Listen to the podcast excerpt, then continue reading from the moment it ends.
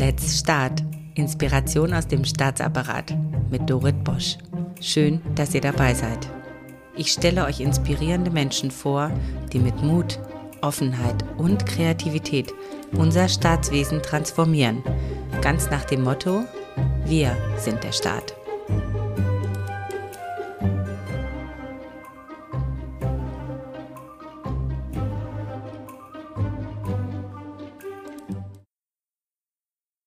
Mein heutiger Gast ist ein Berater der öffentlichen Verwaltung, der nicht nur die Verwaltung selbst, sondern auch das Beratungsgeschäft transformieren will. Statt beraten will er zuhören, statt sich selbst in den Vordergrund zu spielen, will er die Leistungen der Verwaltung auszeichnen.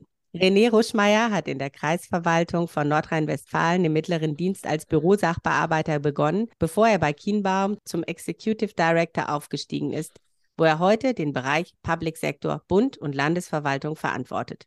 Er befasst sich zusammen mit seinem Team gerne mit strategischen Trendthemen wie in der Studie von 2022 zum Fortschritt, Zeitenwende und Staatsfunktionalität, Leadership und Kultur in der öffentlichen Verwaltung einer neuen Zeit. Aktuell plant er einen Public Leadership Award für die Verwaltung, der beim Zukunftskongress im Jahr 2023 erstmals durchgeführt werden soll. Beratungen sind inzwischen ein fester Bestandteil in der öffentlichen Verwaltung geworden, gerade im Bereich der Digitalisierung. Warum dies so ist, welche Vorteile dies hat und welche Veränderungen das Beratungsgeschäft im Zuge der Transformation der Verwaltung ausgesetzt ist, erfahren wir heute von René selbst. Ich bin sehr gespannt und freue mich, dass du heute mein Gast bist, lieber René. Du bist auch für mich der zweite Gast aus der Beratung, der vorher auch im öffentlichen Dienst war. Was hat dich denn so an der öffentlichen Verwaltung gereizt, dass du da mal eingestiegen bist und dann auch ihr ein Stück weit treu geblieben bist als Berater auf der anderen Seite? Aber warum konnten wir dich vor allen Dingen dort nicht halten?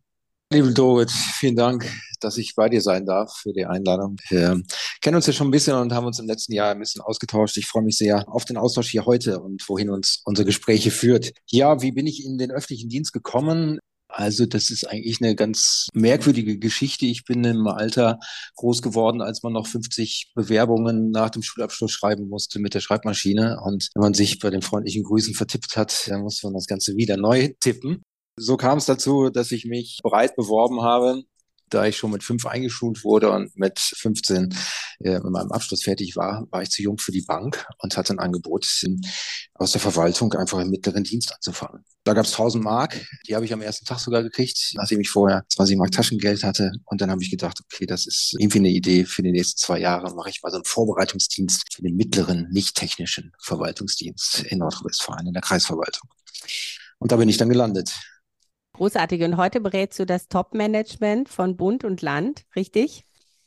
Kann man vielleicht so sagen, ich bin äh, hauptsächlich auf äh, Bundes- und Landesebene tätig und da äh, in erster Linie auf der strategischen Ebene im Bereich der strategischen Gesamtprojektleitung und häufig in meinen Worten würde ich schon auch sagen, mit dem Top-Management äh, der Verwaltung in Verbindung auf Abteilungsleitungsebene oder auf Staatssekretärs- oder auch Ministerinnen-Ebene tätig. Und ich finde es auch gut, äh, solche Begriffe langsam einzuführen, zu sagen, wir arbeiten da tatsächlich auf Top-Management-Ebene. Weil da sind wir vielleicht ja auch schon so. Beim, beim ersten Punkt, der ganz äh, spannend ist, versteht man sich auf dieser Ebene eigentlich als Bürokratin oder äh, als Management einer für Deutschland ganz wichtigen Institution. Wie ist denn deine Erfahrung so? Oder was äh, rätst du denn deinen Klientinnen und Klienten, wenn du mit ihnen arbeitest und sie sind eben auf dieser Ebene?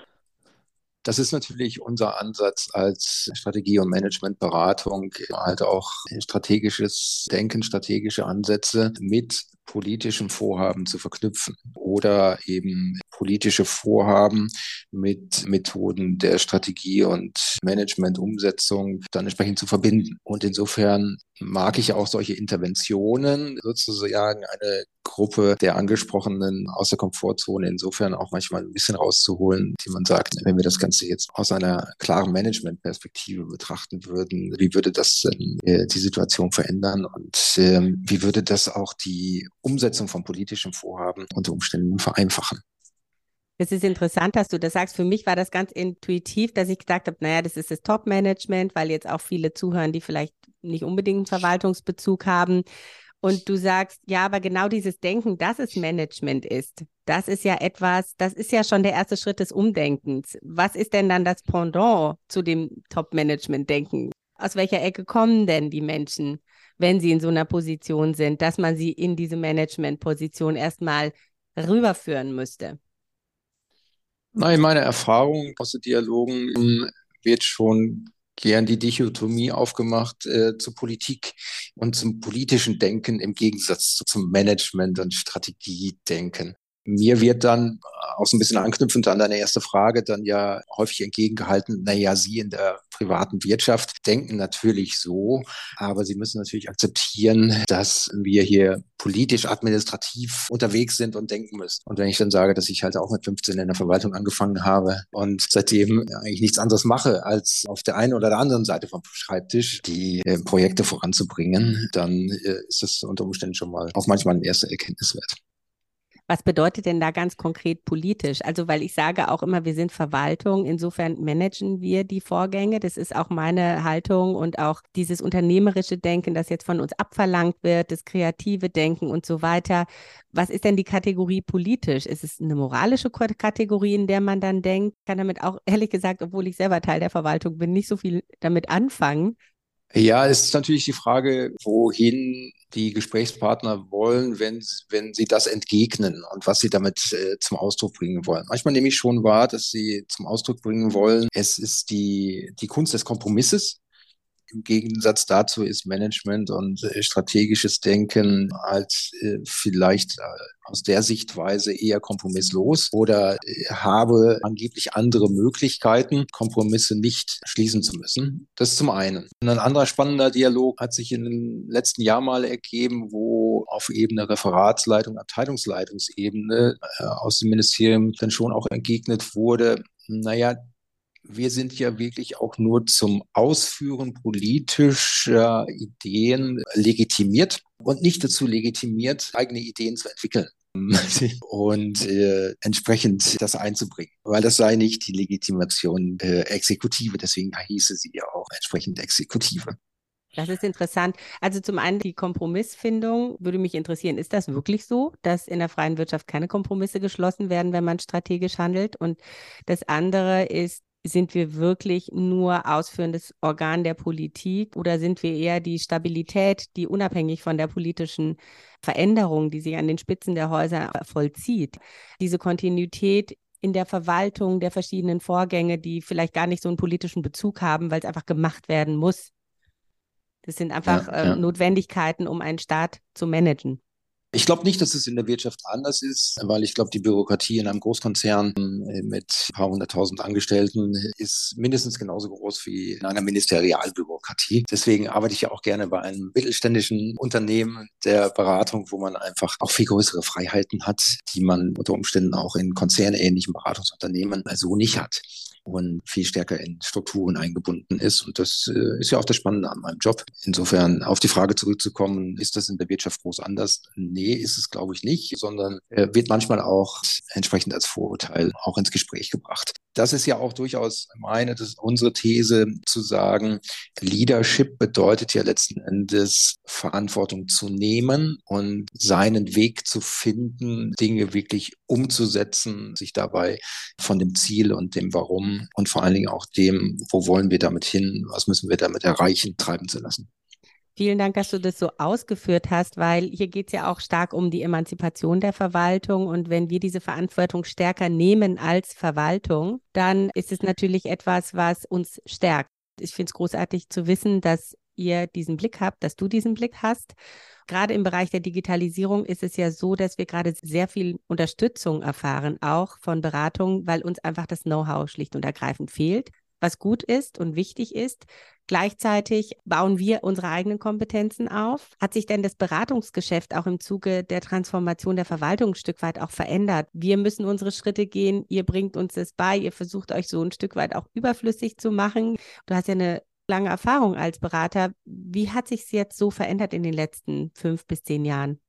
Aufgrund der Digitalisierung fehlt der Verwaltung aktuell durchaus Kompetenzen. Das sehen wir auch. Und ich glaube, das ist äh, schon auch eine deutliche Entwicklung im Beratungsgeschäft, dass wir mehr und mehr zur erweiterten Workforce werden für die Verwaltung. Einerseits, weil Kapazitäten fehlen und andererseits, weil Kompetenzen fehlen. Das ist schon richtig. Ich sehe das allerdings auch zweischneidig, weil es meines Erachtens der Beobachtung heraus dazu führt, dass die Aufträge wirklich immer größer werden, die Rahmenverträge immer größer werden und auch damit die Abhängigkeit immer größer wird. Und vielleicht ist das ja auch mal eine interessante Perspektive. Ich sehe dabei auch unter Umständen, dass möglicherweise Beratung von außen auch mehr und mehr ihre Unabhängigkeit verliert dadurch, dass sie durch diese Großaufträge und durch diese reine Kapazitätserweiterung auch mehr und mehr abhängig davon wird, die große Workforce, die man aufgebaut hat und in den Dienst der Verwaltung gestellt hat, auch mit den nächsten Verträgen wieder auslasten zu können und damit im Zweifel dann sogar auch noch seine eigenen Boni sichern zu müssen. Insofern sehe ich das durchaus auch in Teilen kritisch, wenngleich wir natürlich auch davon profitieren, dass die Verwaltung vielfach auf Beratung zurückgreift. Danke erstmal für diese sehr offene Analyse. Was ist da die Perspektive oder die Lösung? Ein Punkt muss natürlich sein, dass diese Aufträge nicht als Entschuldigung genommen werden, damit zu warten, eigene Kompetenzen aufzubauen.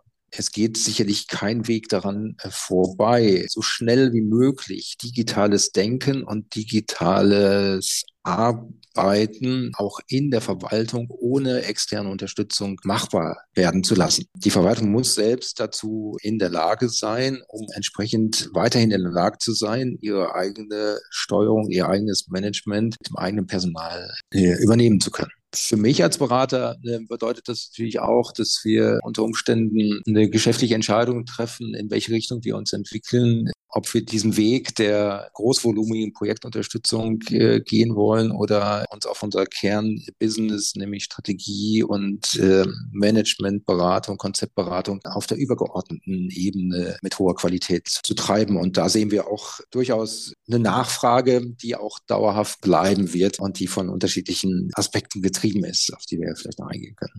Sehr gerne. Einige dieser Aspekte habt ihr in einer Studie zusammengefasst oder beziehungsweise in einer Studie erhoben zu Leadership und Kultur, gerade für die Top-Führungsebene in Bundesministerien. Wie kam denn diese Studie zustande, beziehungsweise was sind denn so die Kernerkenntnisse? Gehen wir erstmal auf den ersten Punkt ein. Wie kam die äh, Studie zustande? Wir haben ja tatsächlich Studie zur Staatsfunktionalität, Leadership und Kultur in der Verwaltung einer neuen Zeit durchgeführt letztes Jahr. Und der Gedanke war, dass wir gesagt haben, also wir verstehen uns schon mit dem Team bei Kienbaum auch in Teilen als, als Vordenker, als strategische Mitdenker mit der Verwaltung. Das finden wir schon spannend. Und dann gab es den Koalitionsvertrag Ende 2021 mit einer Überschrift, die wir mit unserem BeraterInnen Herzen natürlich voll unterstützen können, mehr Fortschritt wagen. Die Diskussion im Team war dann letzten Endes, wie wäre es denn, wenn man diesen Koalitionsvertrag und vor allen Dingen auch das Credo der Überschrift einfach mal ernst nehmen würde? Und warum sage ich das mit dem einfach mal ernst nehmen? Deswegen, weil äh, im Laufe der Studie mir verschiedene GesprächspartnerInnen äh, begegnet sind, ähm, die dann auch gesagt haben, na ja, Herr Ruschmeier, und da kam wieder so ein bisschen so, äh, Sie in der äh, Privatwirtschaft und wir hier in der Verwaltung, Sie wissen ja, ähm, oder Sie müssen wissen, dass äh, Koalitionsverträge ja äh, politische Narrative sind. Und unsere Haltung dazu ist, das wissen wir schon, dass das so ist, dass das vielfach so gesehen wird. Aber muss das so sein? Und wie wäre es denn, äh, wenn man diese Vision mehr Fortschritt wagen, wirklich jetzt top-down über die Bundesregierung in der Bundesverwaltung ähm, umsetzen würde? Und was würde das bedeuten? Was wären das für Anforderungen, die daraus letzten Endes resultieren würden an Fragen der Strukturen, an Fragen der Zusammenarbeit oder auch des Führungsverständnisses. Und das war die Intention dieser Studie. Habe ich das richtig verstanden, dass entlang dieser politischen Richtung Zeitenwende mehr Fortschritt wagen, dass da auch die Übersetzung oder die Umsetzungsleistung und bezogen auf die Verwaltung auch aus der Verwaltung selber kommen muss, wobei du beispielsweise auch unser Sparingspartner wärst und mit Ideengeber, um genau diese Ideen zu bergen. Also dass es ein Auftrag auch an die Verwaltung ist, mehr Fortschritt zu wagen, eigene Strukturen zu reflektieren und dass wir diesen Fortschritt zusammen mit einer Strategieberatung gemeinsam gehen können. So war die These unserer Studie. Ja, genau. Die haben wir versucht mit den Gesprächen, die wir geführt haben, entsprechend äh, zu hinterfragen, ob das denn tatsächlich so wäre. Und da sind wir auf interessante GesprächspartnerInnen gestoßen, die natürlich auch deswegen, so meine weitere These, mit uns gesprochen haben, weil sie diesen Gedanken grundsätzlich auch so unterstützen. Denn dass die deutsche Verwaltung mehr Fortschritt braucht, beziehungsweise dass Deutschland äh, für seine weitere Entwicklung mehr Fortschritt braucht, ist ja hoffentlich eine Erkenntnis, die in der Breite dann auch geteilt wird. Und wir haben ja nochmal ergänzt äh, das Stichwort um die Staatsfunktionalität, die wir aus der Außenperspektive mittlerweile durchaus äh, in Frage gestellt sehen. Und wenn äh, die Funktionalität eines Staates dauerhaft in Frage gestellt ist, dann löst das unseres Erachtens natürlich dringenden Handlungsbedarf äh, auf allen Ebenen des Staates und im Zusammenspiel von Politik und Verwaltung erst recht aus. Das ist richtig. Die Erkenntnis alleine ist ja oft ein erster sehr wichtiger Schritt. Aber wenn allein die Erkenntnis reichen würde, hätten wir wahrscheinlich gar keine Raucher mehr auf der ganzen Welt, weil alle wissen, dass es ungesund ist. Also der Spaß fängt ja erst an bei der Umsetzung. Und die Frage ist, das ist auch das, was mich hier im Podcast umtreibt mit meinen Gästen. Und ich bin extrem gespannt, was du darauf sagst. Was ist genau der Schritt, der jetzt danach kommt? Wie haben da die Führungskräfte darauf reagiert? Welche Ideen gibt es auf der Ebene? Vor allen Dingen, wenn man dann auch das mittlere Management, ich bleibe jetzt bei dem Bild, also die Referatsleitung mit einbezieht. Wie kommt man vom Erkenntnisgewinn in die Umsetzung?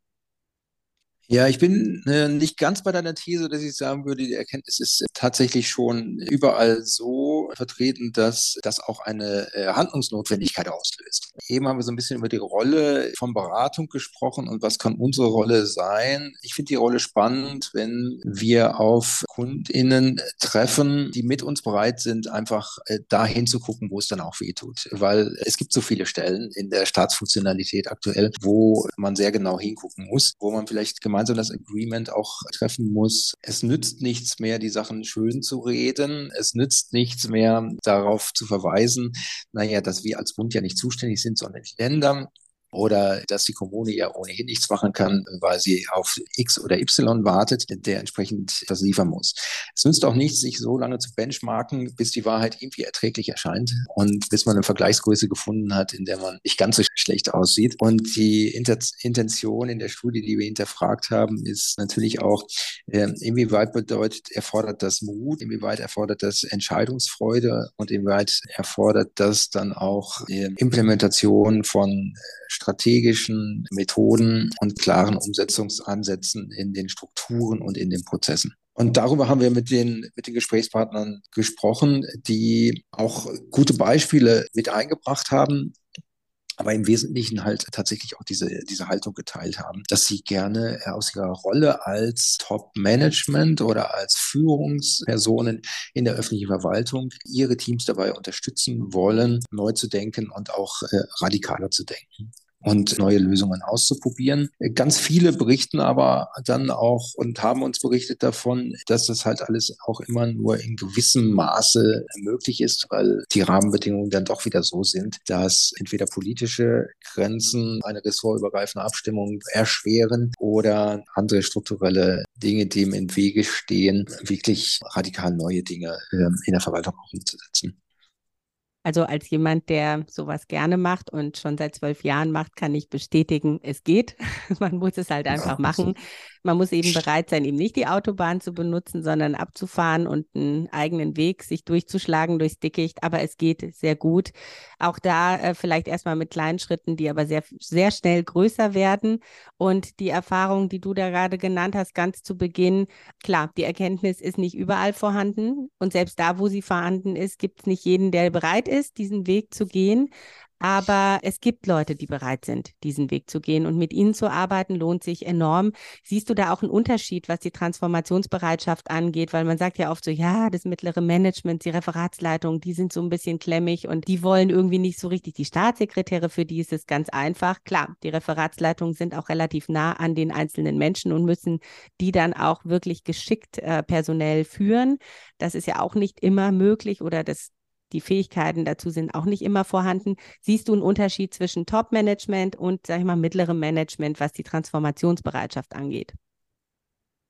Naja, ich würde schon sowohl aus der Studie als auch aus den Beratungsprojekten sagen, dass der Hang zur Bürokratie natürlich über die Führungsebenen eines Ministeriums äh, durchaus zunimmt. Das ist auch meines Erachtens durchaus nachvollziehbar. In der Studie sind wir aber auf viele Personen gestoßen, die ja, glaube ich, auch deswegen mit uns sprechen wollten, um das mal sagen zu können und damit auch diskutierbar machen zu können, die einfach wollen, dass man Referatsgrenzen äh, überwindet, dass man Ressortgrenzen überwindet und dass man sich beispielsweise Themen vornimmt und einfach diejenigen dazu holt, die aus den unterschiedlichen Ressorts und aus in den Ressorts aus den unterschiedlichen Abteilungen und Referaten dazu am besten was sagen können. Und das fand ich natürlich schon auch ermutigend zu sehen, dass es auch durchaus eine neue Generation auf Abteilungsleitungsebene gibt, ähm, jetzt auch durch die neue Regierung möglicherweise angestoßen in Teilen, von denen auch einige, mit denen wir gesprochen haben, von außen reingekommen sind und die wirklich äh, erfrischende Attitüde hatten. Ich habe im Hinterkopf immer so ein bisschen gedacht, naja gut, das ist auch diese Attitüde, die ich erlebe, weil wir haben ja persönliche Gespräche geführt für die Studie mit unseren Gesprächspartnern. Und die, die ich da erlebe, die finde ich selbst schon auch begeisternd und macht mir Mut ähm, für die Entwicklung der Verwaltung. Ich hoffe nur einfach sehr, und daran wollen wir ja auch jetzt mit, dem, mit den weiteren Aspekten aus dieser Studie heraus arbeiten, dass sich diese Haltung durchsetzt weiter. Und dass diese Personen, die, glaube ich, immer noch zahlenmäßig in der Minderheit sind, auch nicht assimiliert werden äh, oder abgestoßen werden vom System. Und ich denke, das ist, das ist die große Herausforderung, vor denen die Führungskräfte stehen, die diesen Weg gehen wollen. Deswegen gibt es diesen Podcast und ich bin sehr dankbar, dass du in diesem Podcast jetzt erstmals auch über den Public Leadership Award sprichst, nämlich ein Award. Es gibt ja viele Awards und man kann sagen, ja, schon wieder ein Award und es geht ja wieder nur darum, irgendwie neues Geschäft zu akquirieren. Aber tatsächlich finde ich es richtig gut, den Ansatz, den ich ja auch in diesem Podcast verfolge, die Menschen auf die Bühne zu holen, ihnen eine Bühne zu geben, eine Sichtbarkeit zu geben aus der Verwaltung, die wirklich einen Unterschied machen und die einfach über Begeisterung, nicht über Kritik, sondern über Begeisterung mitziehen, weil kritisieren kann jeder, begeistern können eben wenige, da gebe ich dir ganz recht. Das begeistert mich wiederum, dieser Public Leadership Award, der jetzt beim Zukunftskongress 2023 vorgestellt werden soll. Kannst du dazu ein bisschen etwas sagen? Kann schon mal ein bisschen was dazu sagen. Große Story kommt im Laufe des Januars dazu. Aber vielleicht noch mal zu der Genese. Es kam die Idee auf, einen solchen Award zu vergeben und Chiembaum und unser Team wird natürlich auch durchaus immer mit dem Stichwort Leadership in der öffentlichen Verwaltung durchaus verbunden. Und wir haben dann gesagt, na ja, jetzt einfach so aus dem Nichts heraus einen Award zu vergeben an jemanden, den wir, den wir spannend finden oder dem wir noch was schuldig sind oder von dem wir was erwarten, äh, das ist nicht unser Ansatz. Und deswegen haben wir es 2022 nicht gemacht, sondern haben erstmal diese Studie gemacht, weil wir gesagt haben, wir würden gerne erstmal ein Framework drumherum setzen. Was ist denn eigentlich gutes Leadership? Was macht denn eigentlich äh, Fortschritt? Und dann kam eben der, die Verknüpfung zum Koalitionsvertrag. Was macht denn eigentlich eine herausragende Fortschrittskultur in einer öffentlichen Verwaltung aus? Und das zu hinterfragen. Und das war der Ansatz 2022. Und auf dieser Basis und auf den vier Elementen, die wir da identifiziert haben, äh, wollen wir jetzt ab diesem Jahr 2023 regelmäßig diesen Award vergeben und werden im Januar jetzt öffentlich dazu aufrufen, an die Verwaltung sich zu bewerben. Wir haben uns die Überschrift gegeben, wir möchten den Award an herausragende Fortschrittskulturen vergeben und sind sehr gespannt, wer sich bewirbt und mit welchen Konzepten man sich bewirbt. Kultur heißt in diesem Kontext aus unserer Definition heraus, aus dem, was uns die GesprächspartnerInnen in der Studie mitgegeben haben, es kann, kann äh, ein herausragendes Führungsverständnis oder einen herausragenden strategischen Ansatz zur Umsetzung von bestimmten Vorhaben sein. Es kann aber auch sein, dass es in erster Linie ein struktureller Ansatz ist. Ich denke mal da an Beispiele von Matrix-Organisationen, die Megathemen aufnehmen und ressortübergreifend arbeiten. Es kann aber auch sich um Ressourcen und Fähigkeiten drehen, Talentmanagement, Innovationskulturen in der Verwaltung zu entwickeln und zu fördern oder Aspekte der Kollaboration, der Zusammenarbeit. Wir haben auch in der Studie das Stichwort der Experimentierkultur geprägt, die wir ganz wichtig finden und wo wir die Weiterentwicklung zu einer äh, vielfach beschworenen Fehlerkultur drin sehen das Feld ist breit, mit dem man äh, sagen kann, das ist unser Ansatz, Fortschritt in der Verwaltung so wirksam werden zu lassen, dass dadurch die Funktionalität des Staates auch weiter gefördert oder wiederhergestellt wird. Und das ist vielleicht nochmal ähm, ein ganz spannender Move, den wir jetzt ganz bewusst reingebracht haben alle schönen Bewerbungstexte werden nichts nützen, wenn man nicht als fünftes Element darstellen kann, was haben die KundInnen der Verwaltung davon. Also wir werden so ein kleines äh, Bewerbungsformular aufsetzen und äh, wir müssen uns ja als Berater oft äh, auf Projekte bewerben, wo es so eine Bewertungsmatrix gibt. Wir drehen das Spiel mal ein bisschen um. Wir machen jetzt eine Bewerbungsmatrix für die Verwaltung. Und einer der Aspekte, wo man auch mindestens einen Punkt holen muss, um auf die Shortlist zu kommen, ist, was ist denn der BürgerInnen Nutzen oder was ist der Nutzen äh, für die Unternehmerschaft aus diesem Ansatz heraus?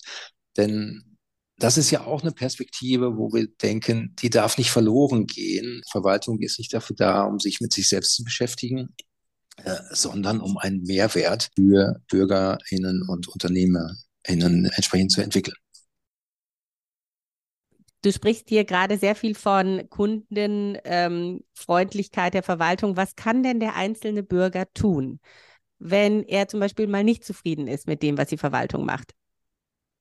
Ja, ich glaube, das ist tatsächlich auch ein Hebel, der in Deutschland auch nochmal äh, betätigt werden sollte, hm, dass es durchaus, wie Joachim Bittner in der Zeit neulich erwähnte, eine recht große Akzeptanz für eine ineffektive Verwaltung in Deutschland gibt. Und ich will jetzt nicht dazu aufrufen, sich auf irgendwelchen Straßenkreuzungen festzukleben, aber äh, leider auch zum Beispiel die unschöne Erfahrung mit der Grundsteuererklärung in den letzten Monaten machen dürfen. Das ist ja so ein Beispiel der Bürger wird dazu verpflichtet, Daten zusammenzuklauben, die die Verwaltung durchaus schon, schon hat. Und äh, einer meiner LinkedIn-Beiträge war auch äh, überschrieben mit dem Statement empört euch. Und ich finde es äh, tatsächlich auch persönlich in meiner Rolle als Bürger empörend, das machen zu müssen. Zumindest mal in dem Kommentarfeld äh, dieser Grundsteuererklärung seine Meinung dazu abzugeben und äh, unter Umständen auch äh, darauf hinzuweisen, dass die Implausibilitäten der Daten unter Umständen durch eigene Recherche der, der, Verwaltung und durch eigene Vernetzung der dort bereits vorliegenden Daten äh, behoben werden können und nicht durch mühsames Erarbeiten des Bürgers äh, von Daten, die bereits vorliegen. Wäre doch mal eine Idee, auch kundzutun, dass man als Bürger des Staates nicht länger bereit ist, eine dysfunktionale Verwaltung auch in Kauf zu nehmen, sondern sie als eine Weiterentwicklung der Funktionalität auch wirklich als äh, wichtigen Aspekt der Weiterentwicklung des Staates zu verstehen. Also es geht auch, wenn ich es jetzt mal anders formulieren darf, es geht um direktes Feedback von den Bürgerinnen und Bürgern an die Verwaltung. Ob es jetzt äh, zufriedenes oder unzufriedenes Feedback ist, aber auf jeden Fall direktes Feedback, so will ich es haben, so will ich es nicht haben, dass man auch diese Elemente stärkt. Das finde ich äh, eine großartige Idee, weil tatsächlich die Verbindung zwischen Verwaltung und Bürgertum äh, kann durchaus ausgebaut werden.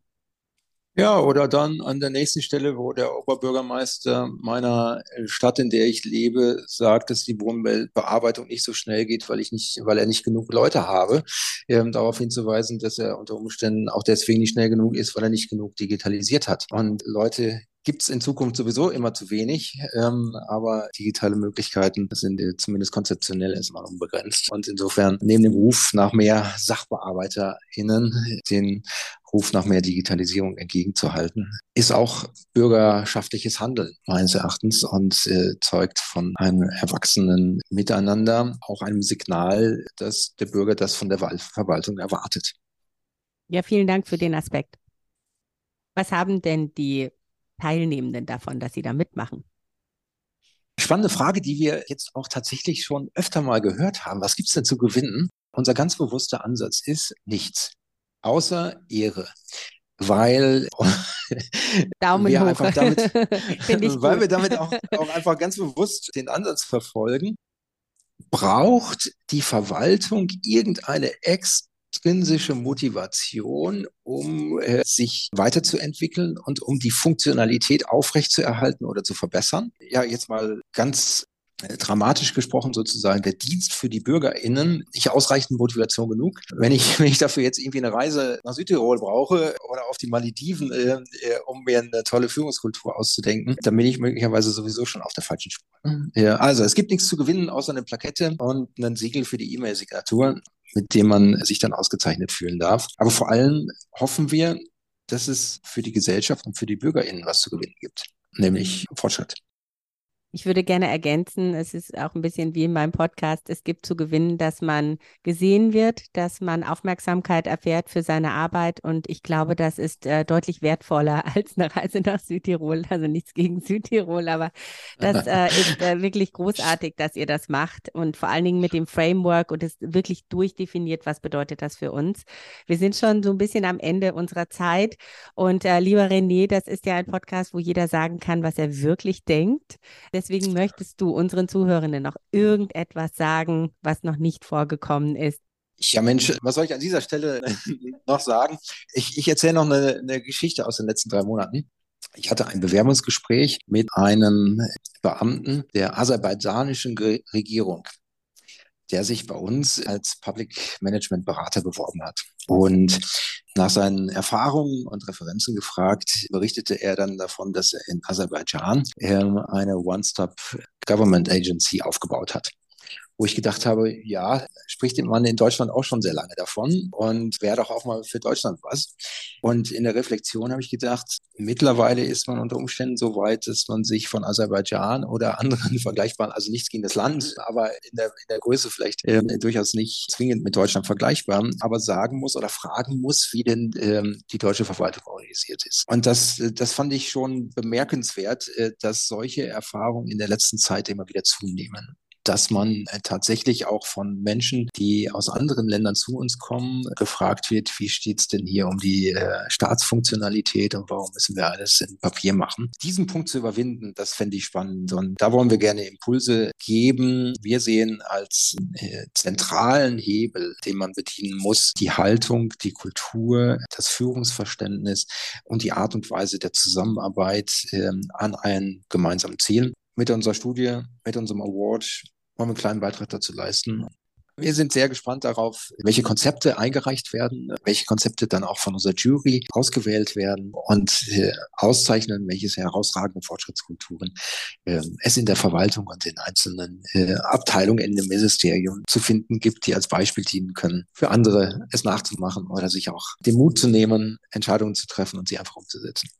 Vielen Dank, lieber René Ruschmeier von Kienbaum. Ich wünsche euch ganz viel Glück. Informationen zu dem Award verlinken wir hier unten in den Show Notes, weil dieser Podcast wird ja dann hoffentlich genau dann rauskommen, wenn auch der Award gelauncht wird.